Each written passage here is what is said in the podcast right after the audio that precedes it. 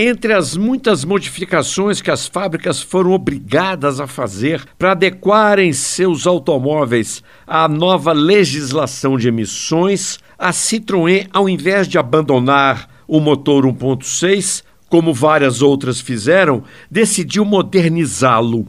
E então, este motor 1.6 que equipa hoje o Citroën Cactus teve sua potência aumentada de 118 para 120 cavalos. Porém, a marca Citroën e sua prima Peugeot, aliás, ambas pertencentes hoje ao grupo Stellantis, têm outros planos para esse motor 1.6, que vai também equipar o novíssimo Citroën C3, que está sendo lançado, um misto de hatch com SUV. Este mesmo motor Poderá equipar também dois modelos da Peugeot, o 208 e o SUV 2008.